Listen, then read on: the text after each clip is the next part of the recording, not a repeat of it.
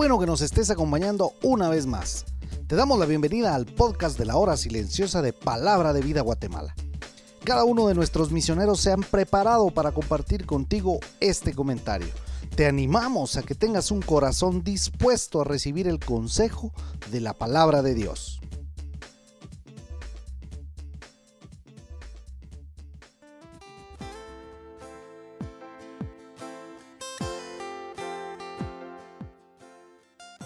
Qué bendición es encontrarnos nuevamente en el comentario de la hora silenciosa.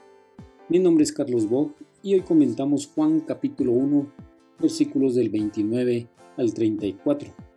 Encontramos a Juan el Bautista al otro lado del río Jordán, haciendo lo que se le había encomendado, y era precisamente bautizar con agua. El versículo 29 describe el encuentro de Juan con Jesús Juan va a dar el primer testimonio acerca de él, probablemente después de los 40 días de la tentación de Jesús en el desierto. Aunque algunos piensan que aquí en el versículo 29 Jesús ya había sido bautizado.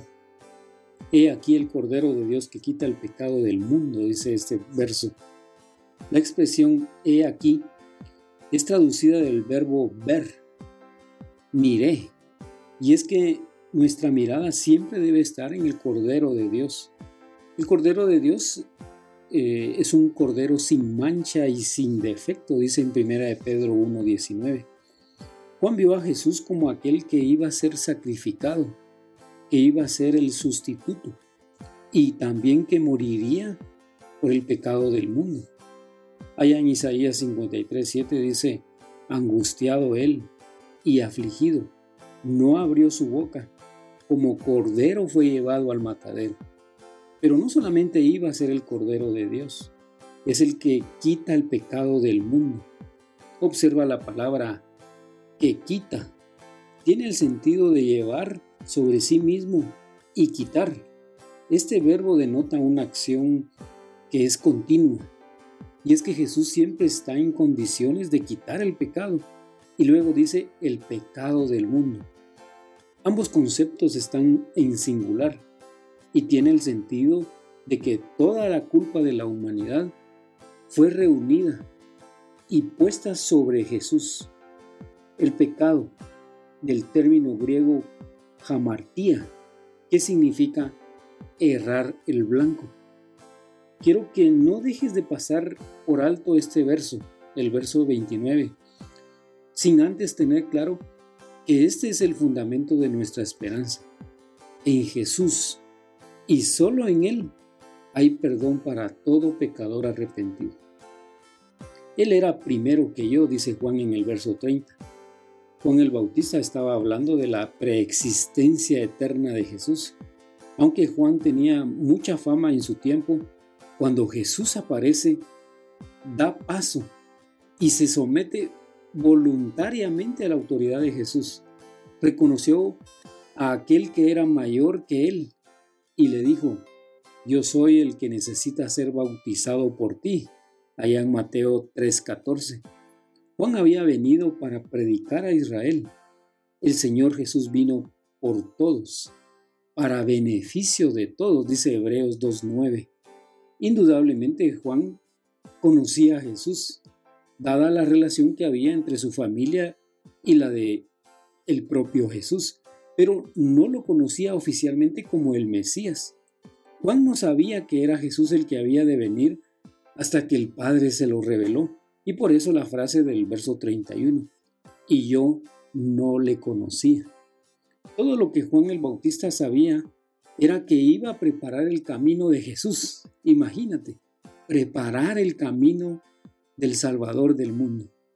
Aunque el Evangelio de Juan no relata el bautismo de Jesús, deja claro el testimonio precisamente de Juan. Vi al Espíritu descender del cielo como paloma y permanecer sobre él, dice el versículo 32. Y agrega, vi. Esta palabra vi, dice Juan, es decir, que él contempló con sus ojos físicos un hecho que el Evangelio de Juan relata fehacientemente. No tenemos ninguna duda de que Juan fue un hombre confiable.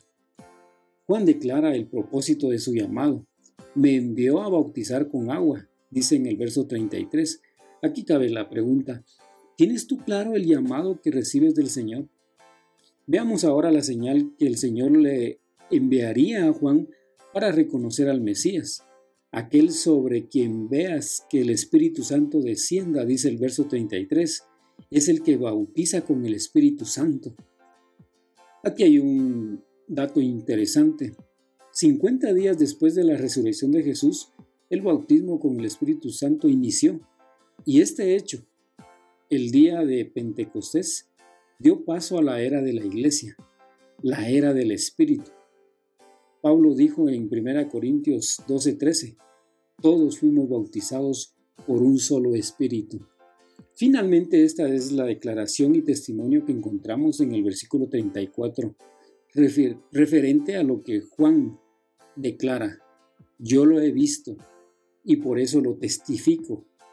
Juan era un testigo confiable, como bien decíamos, y el apóstol Juan hace énfasis aquí de ese testigo confiable, alguien comprometido con la verdad.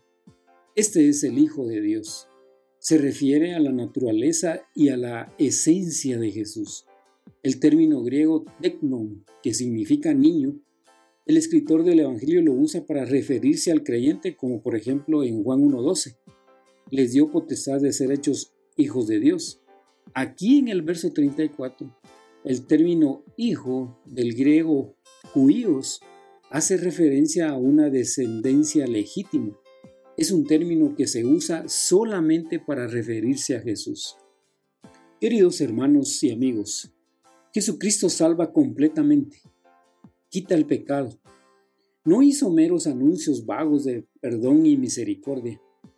Tomó sobre sí nuestros pecados y nos libró de ellos. Él llevó nuestros pecados en su cuerpo sobre el madero, dice en 1 de Pedro 2.24. Por eso hoy te animamos. Vívelo. Yo le vi, dijo Juan el Bautista. ¿No será que necesitas ver a Jesús? Pero no solamente verlo, sino también recibirlo en tu corazón. Solamente Él puede quitar tu pecado y darle el propósito que Dios quiere para tu vida. Recuerda, nuestro deseo es animarte a descubrir en la palabra de Dios su voluntad para tu vida.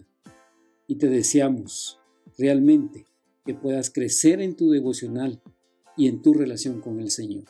Bendiciones.